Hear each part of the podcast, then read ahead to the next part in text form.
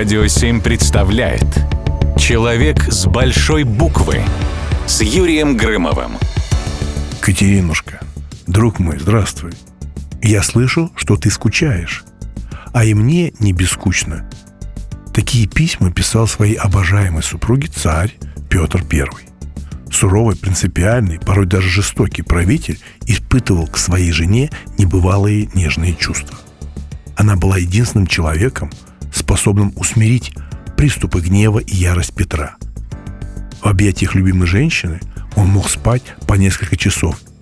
И все это время Екатерина сидела неподвижно, дабы не нарушить покой своего любимого мужчины.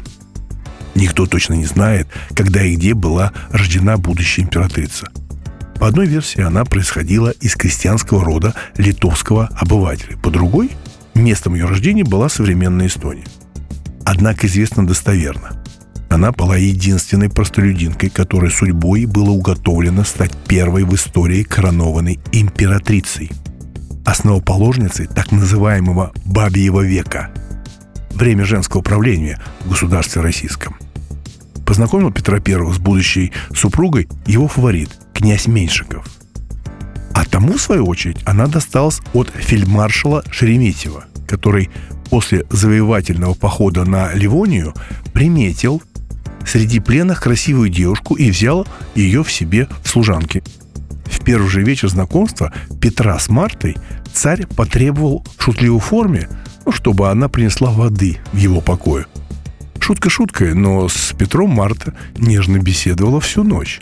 С тех пор они не расставались. Петр приказал приближенным называть Марту своей супругой и торопился обвенчаться с избранницей. Будущая императрица была поглощена романом с Петром и старалась быть рядом с ужином в любой ситуации. Кстати, во время несчастливого для русской армии русского похода, уже крещенная в православие, Екатерина сняла себя все украшения и отдала их в качестве выкупа турецкому командующему, чем помогла мирному разрешению конфликта.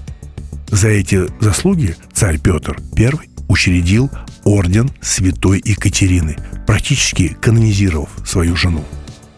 Короновали императрицу в мае 1724 года – для этой церемонии была изготовлена первая в истории Российской империи корона. Внимание, это была первая корона, которая получила название «Корона Екатерины I».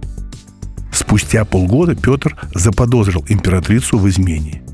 И, расправившись с соперником, хотя какой он был соперник для Петра, так если уж честно, перестал общаться с женой.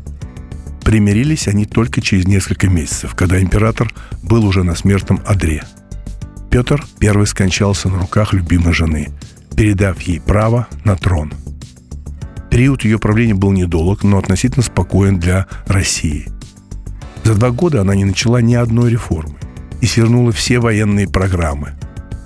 Ну, а если развивать тему Екатерины и ее, так сказать, карьерой, то у меня в Театре Модерн идет спектакль «Петр Первый», где мы это показываем и вспоминаю, как многие политики говорят про социальные лифты. Так вот, если пошутить, а это важно, да, так вот самый быстрый, скоростной социальный лифт был у Катерины. Но, тем не менее, Екатерина, императрица всея Руси, человек с большой буквы. Человек с большой буквы на радио 7.